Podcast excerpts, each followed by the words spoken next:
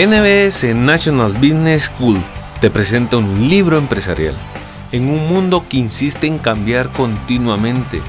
Las nuevas ideas sobre cómo manejar empresas brotan a diario y esa es la razón por la que en NBS nos preocupamos porque todos sus integrantes sean mejores personas. NBS es pasión por la excelencia y tú eres parte de ella.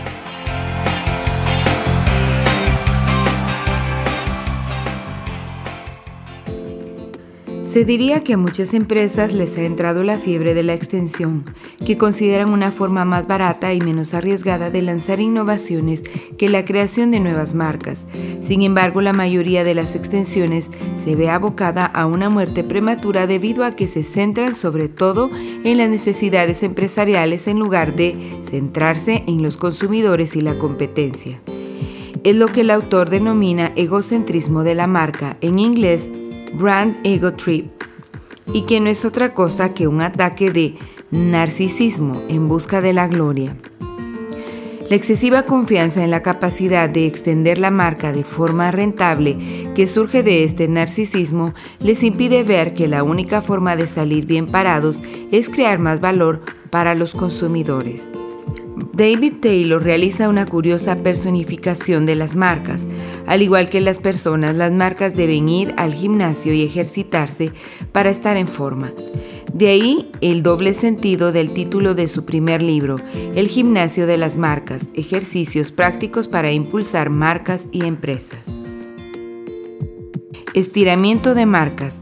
¿Por qué una de cada dos extensiones de marca fracasa y cómo salir ganando? David Taylor. Introducción. En este segundo libro, Estiramiento de Marcas, ¿por qué una de cada dos extensiones fracasa y cómo salir ganando? Partimos de una idea nuevamente relacionada con el gimnasio. Se trata de los ejercicios de estiramiento, que en inglés se denominan stretch Resulta cuando menos divertida la idea de una marca realizando ejercicios de estiramiento. Sin embargo, Taylor nos muestra la necesidad de aplicar con seriedad y rigor esta tabla de seis ejercicios que exponemos a continuación. Extensión de la marca o viaje egocéntrico. En la teoría, las ventajas que tiene la extensión de una marca sobre la creación de una nueva son mayores. Por otra parte, los consumidores ya la conocen y confían en ella. Por otra, conlleva un coste menor. Y sin embargo, a pesar de que los riesgos son menores, en la práctica solamente el 50% sobrevive más de tres años. En otras palabras, tendría las mismas probabilidades de ganar si apostara el dinero de su empresa en la ruleta rusa. Estos resultados nefastos se producen a causa del egocentrismo de las marcas, brand ego tripping, una ceguera que les impide que el verdadero desafío que representa el crear una extensión que goce de credibilidad, en palabras del gran gurú Al Reis, las empresas se enamoran de sí mismas y constantemente buscan maneras de sacar partido de sus supuestamente todopoderosos nombres de marca. El mejor y mayor ejemplo de esta enfermedad es el de Rich Branson con su marca Virgin. En su conjunto, Virgin es un éxito tanto de ventas como de imagen. Bien observado, algunas de sus extensiones brillan como estrellas, pero otras son agujeros negros. Para comprender esto debemos identificar lo que hizo a Virgin en sus comienzos, una empresa famosa y luego analizar cómo la empresa con frecuencia olvidó este detalle al realizar extensiones de marca. Durante sus primeros 20 años, Virgin centró sus esfuerzos en construir dos negocios que crearon su núcleo, una tienda de música que se extendió como un sello discográfico y la línea aérea Virgin Atlantic que por sí sola produce el 40% de los ingresos de la marca, y se extendió con la creación de una agencia de viajes llamada Virgin Holidays, en los 90, bajo su imagen de luchador irreverente en pos de la creación de valor, se lanzaron extensiones como la de banca, telecomunicaciones, pantalones vaqueros, cola y vodka. Algunos expertos en construcción de marcas consideran que Virgin marca un estilo de vida o una filosofía que se puede ampliar prácticamente a cualquier ámbito, pero en realidad no lo es. No basta con poner el logo Virgin para que la gente quiera poseer el producto como sucede con marcas de lujo como Gucci. Sus extensiones solo han funcionado cuando el concepto sombrilla de luchar de forma divertida y reverente en pos de la creación de valor se tradujo en productos y servicios competitivos y convincentes. Por una parte, son varios los errores egocéntricos de Virgin, distracción del núcleo, olvido de lo que hizo famosa la marca, inadecuada comprensión de los consumidores y los mercados, extensión dispersa y desatención de la ejecución. Por otra parte, de estos errores podemos extraer una valiosa lección. Todos los esfuerzos deben centrarse en ofrecer valor a los consumidores. Otras razones por las que se produce el egocentrismo de la marca surgen de las necesidades a corto plazo de la empresa, sin tomar en cuenta las del consumidor. Así, por ejemplo, se añaden aspectos novedosos que en realidad atraen a consumidores ya existentes del producto base, como en el caso de la Coca-Cola con limón en lugar de responder a una verdadera necesidad que atraiga consumidores nuevos como hizo la Coca-Cola Light. En otras ocasiones se copian las ideas de la competencia en un arranque de inercia comercial. Me Too o se intenta ganar espacio en el instante mediante una extensión. La clave para que triunfen las extensiones de marca es reconocer y rectificar los problemas de este peligroso narcisismo, centrándose en crear valor añadido. Dove es un buen ejemplo de ello. La extensión de la marca fue una de las claves de su crecimiento en los 90, que junto a su expansión geográfica contribuyó a que los ingresos se quintuplicaran. La base de su extensión fue la pastilla de jabón Dove, que condensaba la promesa de no resecar la piel. En una primera fase se extendió la marca partiendo del núcleo y así se lanzó una pastilla de jabón para pieles sensibles. En una segunda fase se realizó una extensión directa hacia productos de ducha y baño, manteniendo la promesa de no resecar la piel. En esta fase la elección de las extensiones fue rigurosa y se basó en el valor añadido de la marca en dos áreas, una oferta sólida del producto y envases y productos innovadores. En una tercera fase se realizó una extensión indirecta hacia mercados lejanos sin relación con la higiene personal, una de las claves de su éxito es que las campañas publicitarias de Dove han sido consistentes y han utilizado a mujeres reales para que cuenten sus experiencias, lo cual dota a la marca de un talante cercano y familiar. NBS es pasión por la excelencia y tú eres parte de ella. Primer ejercicio, fortalecer el núcleo. El primer paso para obtener buenos resultados con una extensión es asegurarse de que la marca sea sólida y saludable de forma que pueda añadir un valor real a las nuevas extensiones. Si los rendimientos de la marca son mediocres, disminuirá el atractivo de los nuevos productos o servicios. Lo que define la fortaleza de una marca lo es un producto base que condense el concepto de la marca, le dé credibilidad y constituya una importante fuente de ingresos. Por tanto, la primera prioridad de una extensión debería ser construir y fortalecer el núcleo antes de comenzar a ampliarse a otras áreas. Puesto que las extensiones de marcas sólidas tienen más probabilidades de obtener buenos resultados que las marcas débiles, resulta primordial que la marca goce de buena salud. Existen numerosos indicadores para evaluar la salud de una marca, pero hay dos factores que resultan cruciales, las ventas y la imagen de marca.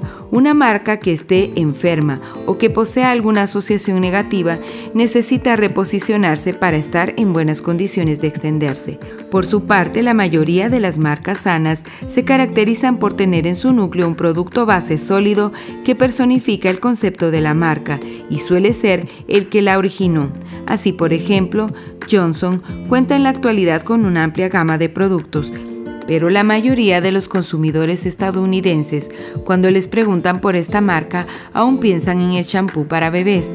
Este producto base dota a la marca de dos ventajas clave, beneficios y credibilidad.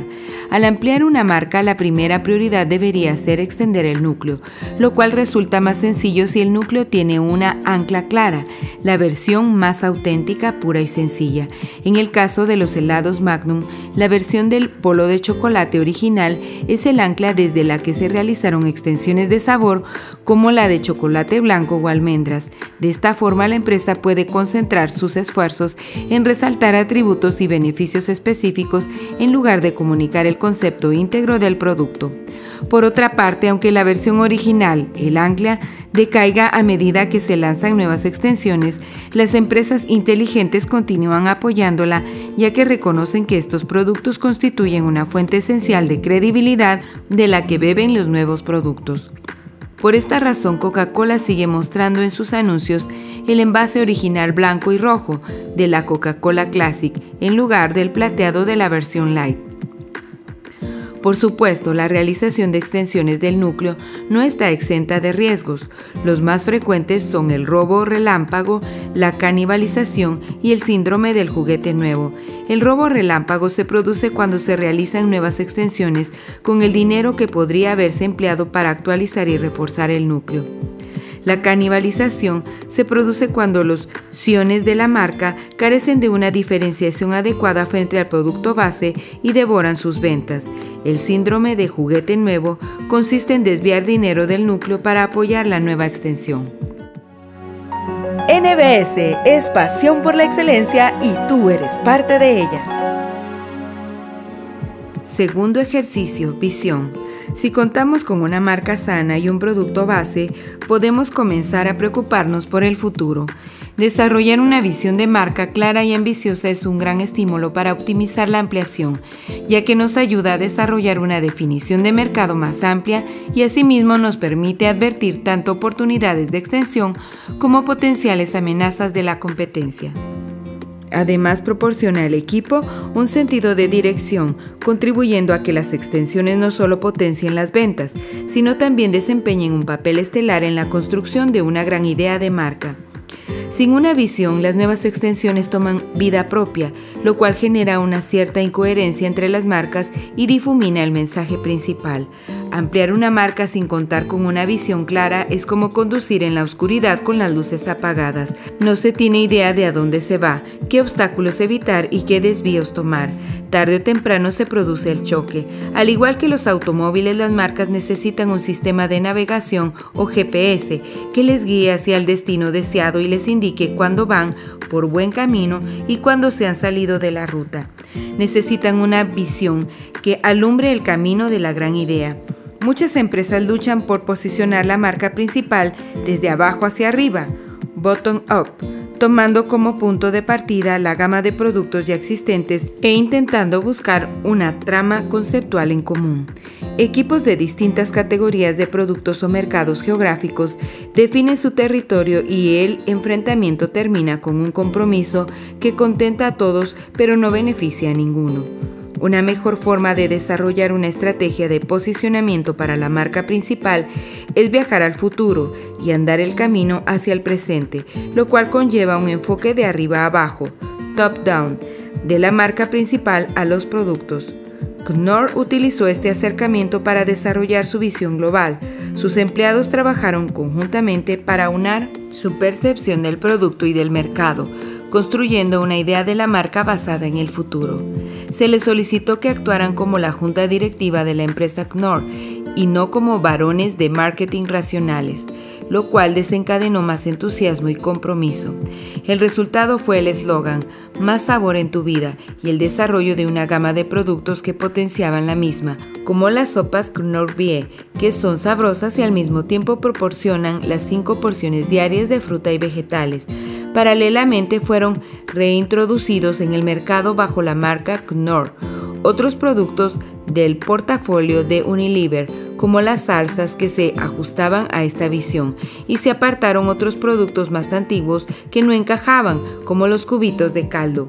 A continuación examinaremos los retos que aparecen al posicionar la marca principal. El primero de ellos es definir el mercado, para lo cual Taylor considera que es esencial evitar la miopía de marketing y abrir bien los ojos para definir un mercado amplio, tomando en cuenta oportunidades de ampliación. Por ejemplo, la Enciclopedia Británica pensaba que estaba en el negocio de vender libros y no en el de la enseñanza. Por eso se dedicaba a vender su enciclopedia puerta a puerta. La empresa pasó por alto la introducción de Microsoft en carta en CD-ROOM por considerar que estaba basada en una enciclopedia de segunda línea.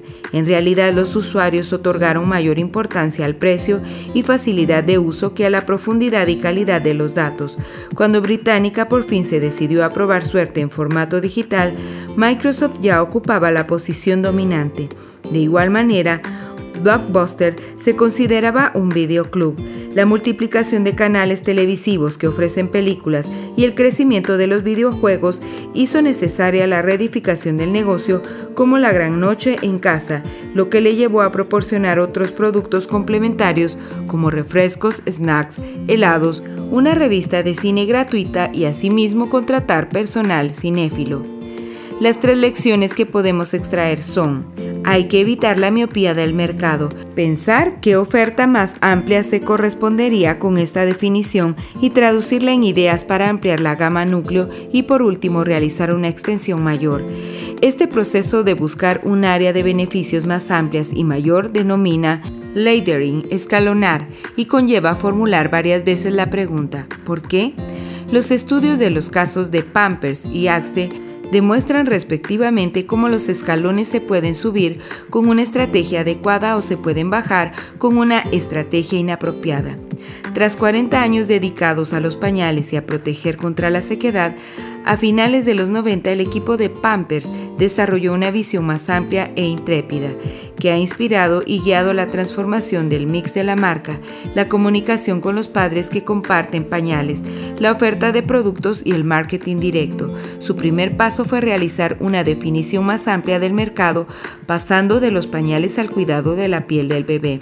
Asimismo, se esforzaron por conocer mejor al consumidor objeto y sus deseos, madres primerizas, madres con experiencia y padres. Ello dio lugar a una promesa de marca, contigo en cada paso del camino para celebrar y ayudarte en el desarrollo continuo de tu bebé con la que siguió el posicionamiento de la marca por ser motivadora, diferente y verdadera. Para ello se desarrollaron nuevos productos. La versión ancla fueron sus pañales tradicionales. De estas salieron pañales a un precio superior para bebés en otras etapas de desarrollo y de ahí se pasó a otros productos como Can Do, un papel higiénico hidratado para los niños que comienzan a utilizar el water. La personalidad de Pampers también evolucionó para crear lazos más estrechos con el consumidor a través de sus comunicaciones que se realizan bajo el eslogan inspirado por los bebés creado por Pampers, un nuevo logo y el uso de colores más brillantes, optimistas y contemporáneos. Asimismo, el diálogo con los consumidores se realiza a través de campañas de marketing directo que incluyen el envío de mailings al 95% de las mamás británicas, coincidiendo con etapas clave del desarrollo del bebé. En resumen, Pampers ha sabido valerse del buen conocimiento de su núcleo para lograr un sólido posicionamiento, ha sabido construir una extensión sobre la base de una verdad clara del producto y se ha guiado en sus propósitos de extensión preguntándose qué le hizo famoso. Por el contrario, Axe se lanzó a un ambicioso proyecto de expansión sin tener las ideas claras, utilizando como enlace la fragancia, Axe se extendió directamente del desodorante al gel de ducha, siguiendo a continuación el shampoo y otros productos para el cabello, e incluso las maquinillas de afeitar en abierta competencia con el líder del mercado, Gillette. Aunque su idea de crear fragancias para potenciar la atracción masculina era buena, no contaba con la credibilidad técnica para competir con Gillette tomando como base una definición del mercado que se amplió radicalmente de desodorante a cuidado masculino. Axe comprendió su aventura de narcisismo desmedido, ego trip, y su hinchado ego no le permitió ver que una gran personalidad no salva del fracaso a un mal producto. Las investigaciones conducidas por The Branding, literalmente el gimnasio de las marcas, muestran que a pesar de los riesgos, muchos equipos de marketing albergan ambiciones de realizar extensiones lejos del núcleo. Antes de extensión más amplia a mercados adyacentes o distantes, se recomienda utilizar las siguientes cuatro tipologías de marcas para evaluar la elasticidad de una cualquiera. En primer lugar, la marca de producto es la menos flexible, por lo que debiera limitarse a ampliar el núcleo o incluso no ampliar. En general, posee un nombre cerrado, que hace difícil realizar una extensión y su flexibilidad se ve limitada por fuertes asociaciones con atributos como el color, el sabor o la forma. En segundo lugar, la marca especializada que, aunque no posee asociaciones con atributos específicos tan fuertes como la anterior, se ha hecho famosa por su especialización, por lo que es conveniente realizar una extensión directa manteniéndose cerca del núcleo.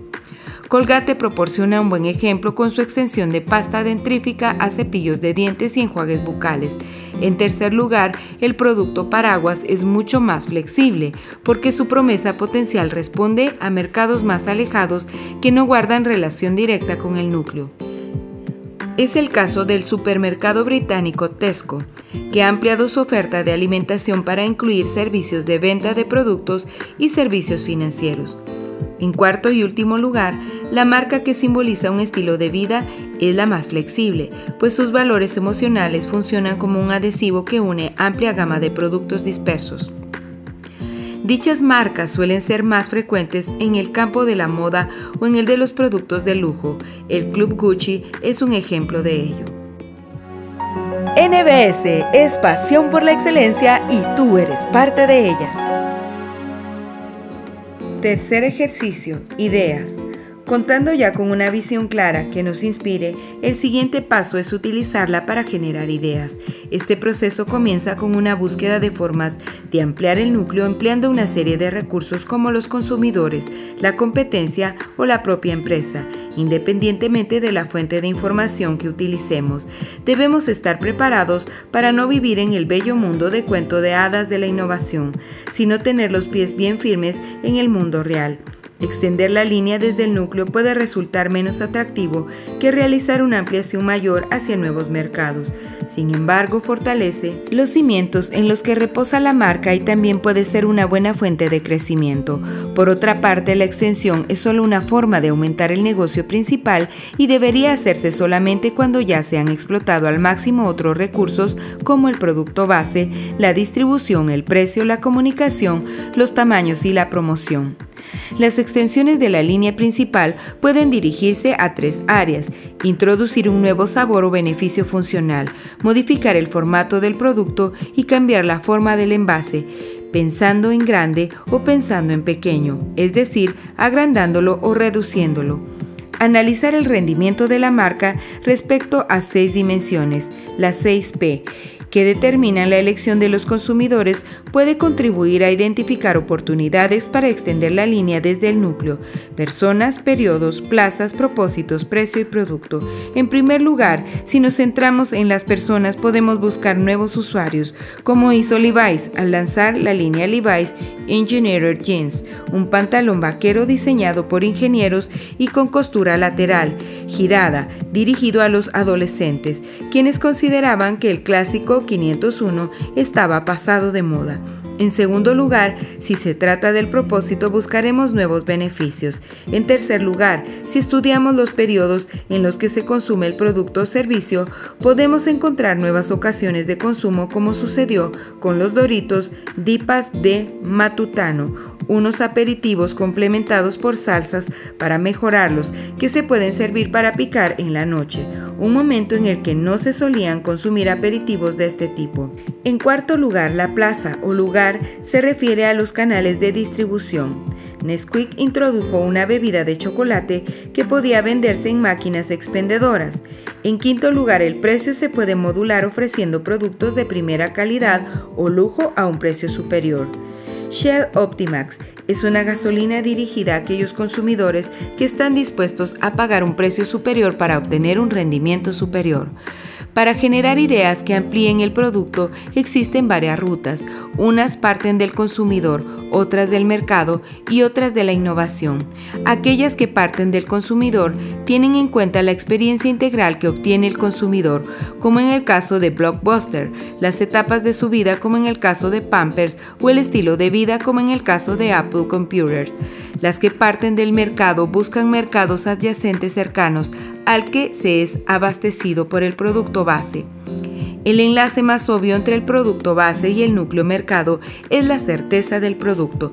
De esta forma, Pantene lanzó una línea de productos para el cuidado del cabello partiendo de su shampoo.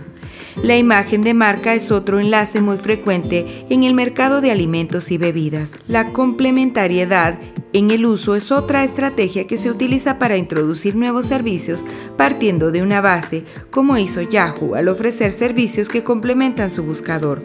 Por último, los valores y estilos de vida son una gran fuente de inspiración para ciertas marcas de élite. La proliferación de extensiones casi mató a Gucci, que en los años 80 llegó a contar con hasta 22.000 productos distintos muchos de ellos baratos y de mala calidad. A partir de la innovación podemos crear un nuevo mercado ofreciendo un beneficio existente de una forma más conveniente, como en el caso de Listerine, que creó Pocket Packs, paquetes de bolsillo, unas láminas de acción germicida que se deshacen en la boca. Asimismo, las ideas innovadoras pueden inspirarse en otras categorías de productos, en la propia empresa o en la competencia. Así, por ejemplo, la marca de helado Solero se fijó en las bebidas carbonatadas para crear dos extensiones, shots, bolitas de hielo y smoother, una bolsita de hielo picado con sabor. La idea del nuevo producto surgió de una investigación encubierto de los hábitos de consumo de refrescos de los jóvenes, según la cual los jóvenes solían apoyar sus bebidas en el suelo, preferían beber en lugar de chupar, porque este gesto les resultaba infantil y por la misma razón tampoco les gustaba mancharse. Para los shots se creó un envase en forma cónica o base plana, mientras que para el smoother se creó un envase similar al de las bebidas deportivas. Curiosamente, la idea de hacer bolitas de hielo surgió por casualidad, cuando en la empresa realizaban el experimento de dejar caer hielo en nitrógeno líquido por ver qué sucedía. La empresa es una fuente de ideas y no solo en lo que se refiere a innovaciones técnicas como esta, sino también en cuanto a la importación de ideas que ya han puesto en práctica otros equipos, como en el caso de las multinacionales en cuanto al contacto con proveedores. Tener buenas ideas es una cosa, pero ponerlas en práctica constituye un desafío mayor. La mayoría de los modelos de innovación parecen estar creados en el mundo de los cuentos de hadas, en el que se cree que el proceso lineal de innovación comienza con el estudio de las necesidades de los consumidores y va avanzando hacia el desarrollo del producto, cuando en realidad el proceso es más enrevesado. El autor ejemplifica esta carrera de obstáculos con el caso del frappuccino de Starbucks, que tras comenzar como un exitoso experimento en un establecimiento, tardó varios años en comercializarse a gran escala, debido a que al entonces consejero delegado no le gustaba su sabor. En algunas empresas las extensiones se lanzan rápidamente y se realizan pocas pruebas, sin embargo en la mayoría las primeras etapas de la extensión de una marca resultan más peligrosas, pues corren el riesgo de ser asesinadas por los resultados adversos de investigaciones prematuras, en lo que en inglés se conoce como kill. Por ello el autor nos aconseja que probemos la idea con colegas, amigos y consumidores antes que los test cuantitativos las descarten en sus cribas. En todo caso, la investigación debe servir para iluminar y no como apoyo. A veces es mejor seguir nuestro olfato e ignorar los resultados negativos de los test del producto, especialmente cuando se trata de ideas radicalmente nuevas, como sucedió con el perfume Flower Vicenzo, que resultó ser un éxito de ventas a pesar de que los test iniciales no eran favorables. NBS es pasión por la excelencia y tú eres parte de ella.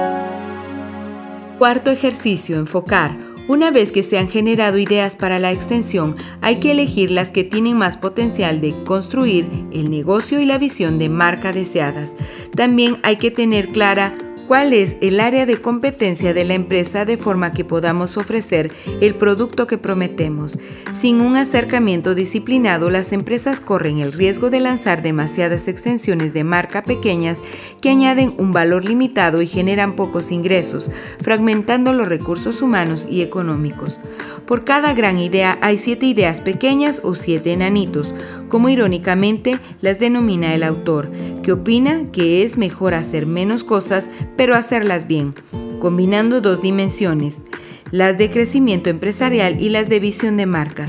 Podemos evaluar cada idea. Para mejorar la posición de la empresa debemos fijarnos en las ventas y beneficios estableciendo un punto medio que represente el tamaño mínimo que debe tener un proyecto para que resulte rentable.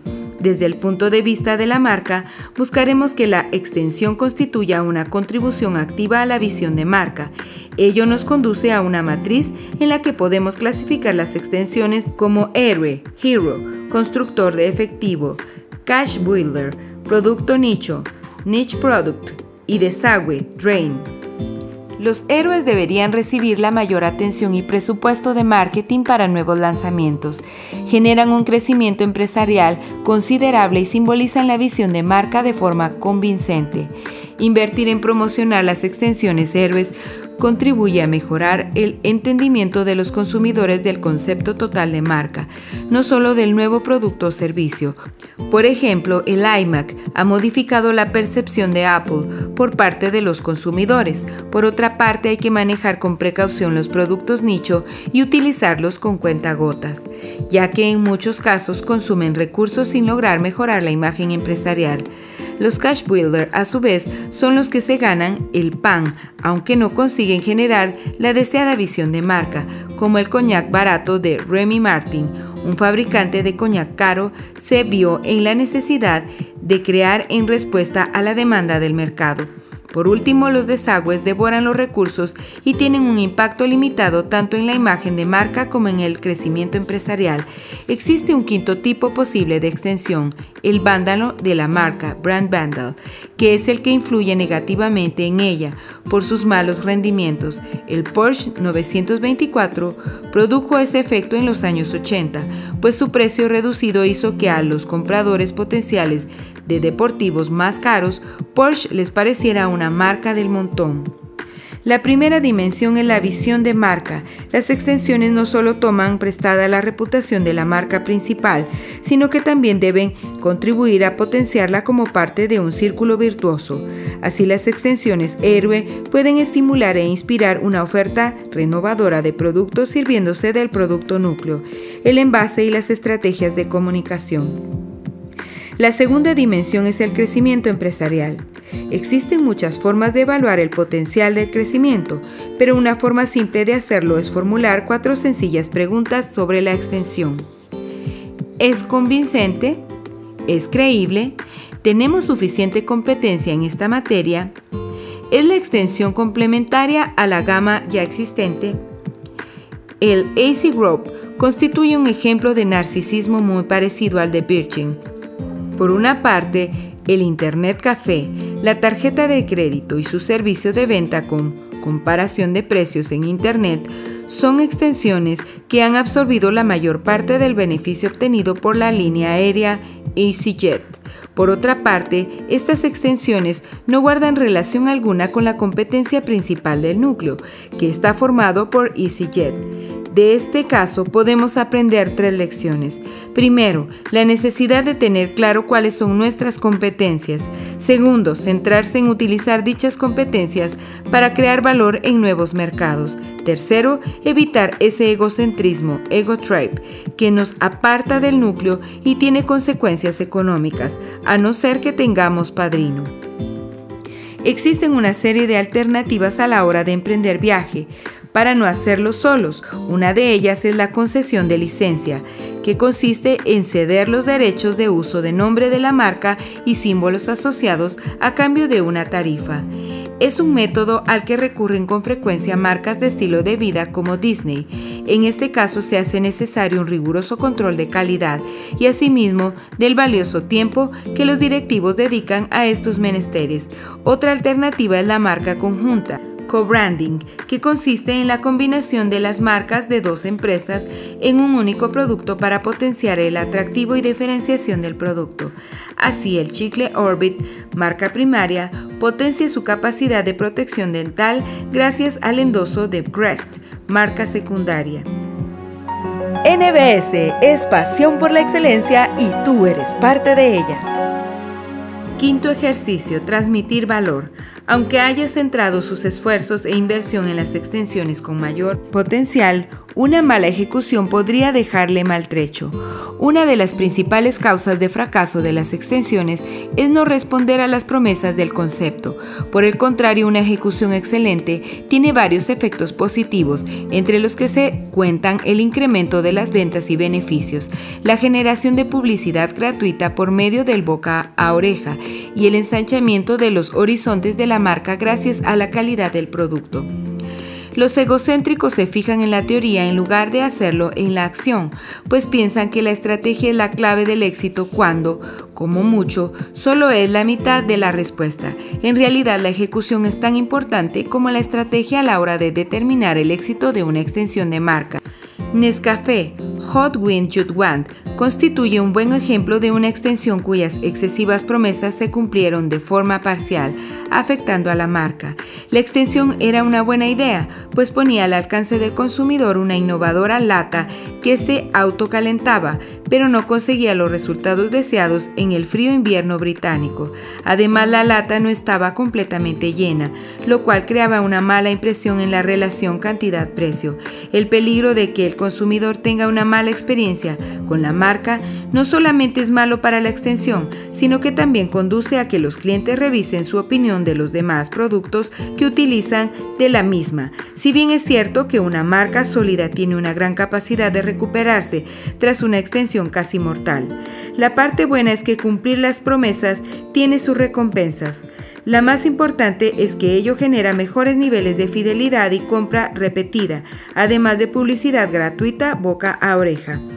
Un ejemplo de esto es el reproductor de MP3 de Apple, el iPod, que es uno de los mayores éxitos de Apple en el exterior de su núcleo, productos relacionados con el ordenador. Las cualidades del iPod, cuyo tamaño es el de una cajetilla de cigarros, superan con creces a los reproductores de la competencia, pues puede almacenar entre 2.000 y 4.000 pistas según el modelo. Su rendimiento ha atraído la atención de la prensa mundial, que le ha dedicado páginas y páginas a alabarlo de forma gratuita. Tres lecciones útiles que podríamos extraer son las siguientes. Primera, es una cuestión de producto. Segunda, los productos sobresalientes generan publicidad positiva que vale su peso en oro. Y tercera, hay que pensar en el concepto total de diseño, tomando en cuenta el punto de venta y el empaquetado exterior. Cumplir una promesa respecto al producto no es solo cuestión de pensar de un modo distinto, sino también de hacer las cosas de forma distinta. Cuando sea posible, lo mejor es construir varias capas de diferenciación, lo cual hace más difícil que la competencia copie el producto. En primer lugar, en la dimensión del producto, debemos cumplir con la promesa, porque aunque una buena campaña de marketing pueda convencer a los consumidores para que prueben el producto, solo repetirán la compra si la primera impresión les satisface. En la dimensión del envase o paquete, el diseño es una rica fuente de diferenciación, ya que frente a la publicidad que es efímera, acompaña a los consumidores durante toda la vida del producto. Para ello, por ejemplo, algunos fabricantes ofrecen atractivos envases que los consumidores pueden guardar una vez han agotado el producto, como el bote de Nescafé Cold Blend o los contenedores de detergente Ariel. Por último, en la dimensión de la distribución, lo más importante es la localización. La capacidad de distribución de Coca-Cola es un ejemplo obvio de ello. NBS es pasión por la excelencia y tú eres parte de ella. Sexto ejercicio, arquitectura de la marca. Cuando una marca se extiende, corre el riesgo de difuminarse en demasiadas direcciones. Emitir una gran cantidad de mensajes publicitarios confunde al consumidor y diluye la imagen de la marca principal. Además, conduce a perder la claridad de las prioridades en la empresa.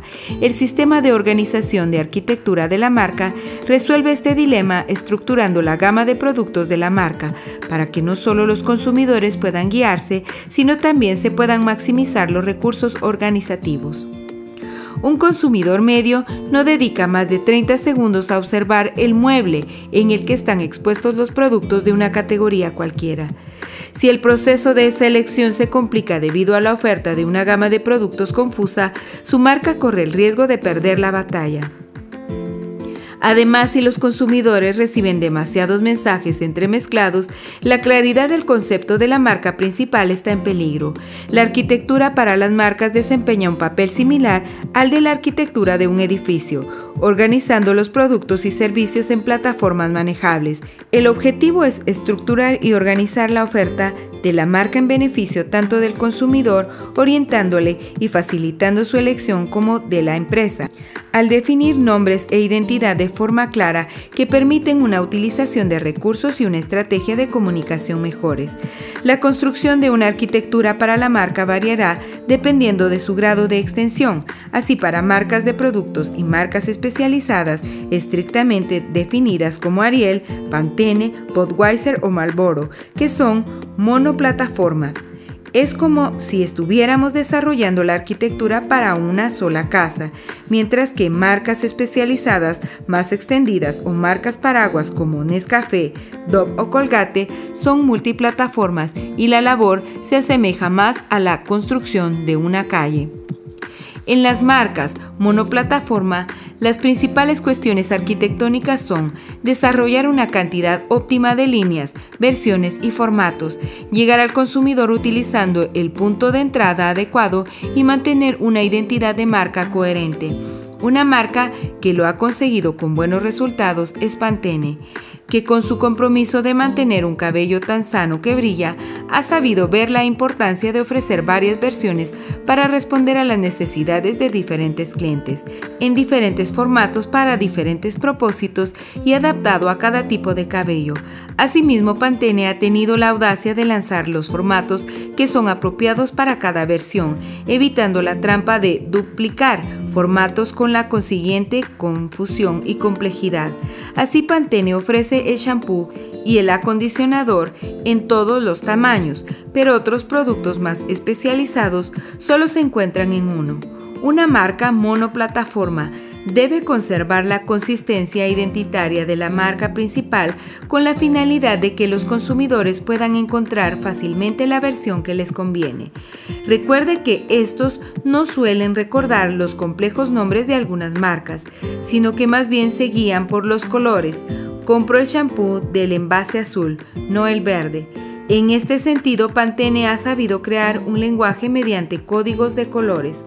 Las marcas multiplataformas se enfrentan a un reto mayor que las anteriores, ya que cuando se administran varias plataformas, el riesgo de fragmentación y disolución de la marca principal es mucho mayor. Se debe desarrollar un marco estratégico claro para guiar decisiones como el nombre, la identidad de la marca o la asignación de capital. El primer paso es desarrollar el número adecuado de plataformas bajo las que albergar productos actuales y futuros. Para ello, agruparemos productos dirigidos a cubrir necesidades u ocasiones de consumo similares y les dotaremos de la misma apariencia, sensación, mensaje y mix. Por ejemplo, la marca Telipton contaba con cuatro plataformas en Estados Unidos, cada una con un posicionamiento diferente, lo cual hacía que cada equipo de marketing desarrollase su propio marketing mix, dando lugar a unos costes y a una complejidad totalmente innecesarios. El segundo paso es comprender la relación entre cada plataforma de extensión y la marca principal, destacando diferencias claves y justificando estos cambios. Es preferible cambiar pocos elementos, pero que la diferencia sea claramente apreciable. El tercer paso consiste en dotar a la marca del nombre y la identidad adecuados, lo cual depende del grado y el tipo de extensión en relación con la marca principal.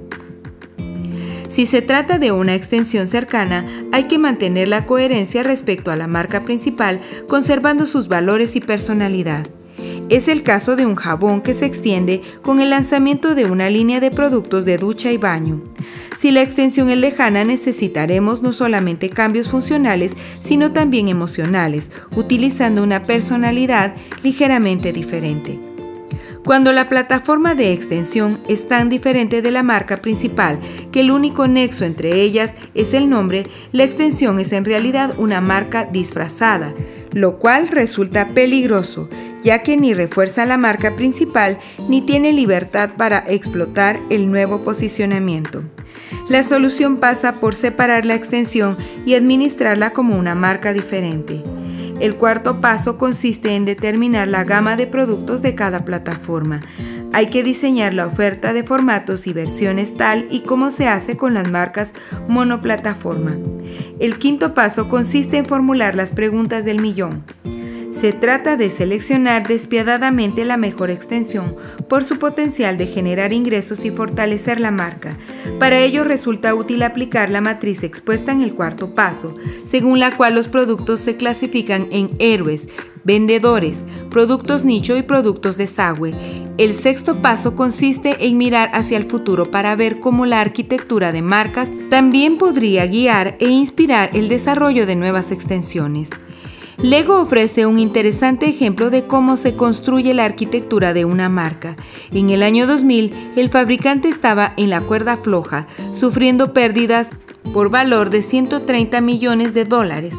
Uno de los factores claves para explicar esta situación era su falta de claridad, ya que la empresa había emprendido un viaje egocéntrico, Ego Tribe, intentando convertirse en una marca de estilo de vida. Para ello había lanzado líneas de ropa, accesorios y relojes, con tantas extensiones, igual los padres que los niños estaban confundidos. Además, toda esa complejidad desorientaba también a la propia empresa. El primer paso para solucionar la situación fue retomar a las raíces y aclarar las promesas y valores de la marca. A continuación estructuraron la gama de productos instaurando cuatro plataformas. Cada una de ellas se basaba en un tipo distinto de juego interactivo, lo cual facilitó a los padres la elección de un juguete adaptado a las necesidades e intereses de sus hijos. Equilibrar los intereses enfrentados de comunicar el producto y fomentar la marca es un verdadero dolor de cabeza que padecen muchas empresas. Para elegir el acercamiento adecuado hay que tener muy claros los objetivos. Taylor revisa cinco estrategias de marketing que van desde la más centrada en la marca a la más centrada en el producto. La primera opción es promocionar la marca en cada episodio de la compañía publicitaria, como hace Dove. Este método funciona bien con las marcas monoplataforma o con las que tienen varias plataformas íntimamente relacionadas. La segunda opción es utilizar una espina dorsal sobre la que vertebrar la marca, como en el caso del desodorante Axe. Este acercamiento es adecuado para equipos que desean construir una marca y un producto principal sólidos, pero que también necesitan lanzar una secuencia regular de innovaciones. La tercera opción representa el punto de equilibrio entre la promoción de la marca y la del producto. El reto principal al que se enfrenta esta estrategia es lograr que el producto sobresalga, ya que los consumidores ven la marca pero no logran recordar qué producto se promociona. La cuarta opción se inclina hacia la plataforma de extensión y obtiene buenos resultados cuando la marca desea introducir un flujo continuo de innovaciones sobre el producto dotando a cada plataforma de extensión de una personalidad propia. La sensación familiar se mantiene mediante logos, eslóganes y tono de voz. Un ejemplo de esto es BMW, por último, la quinta opción es un producto que brilla con luz propia. El mensaje se centra en que los rasgos específicos del nuevo producto o servicio y cada comunicación se hacen con un tono, estilo y personalidad diferentes. Es el caso de Levi's. Conclusión.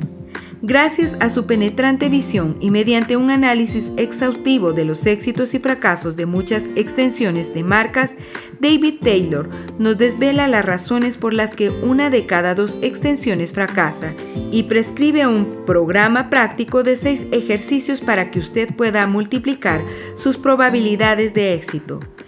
Si está usted pensando en realizar una extensión, no lo dude, ha llegado el momento de llevar a su marca al gimnasio y ponerla en perfecta forma física con esta tabla de ejercicios de estiramiento que nos propone el monitor.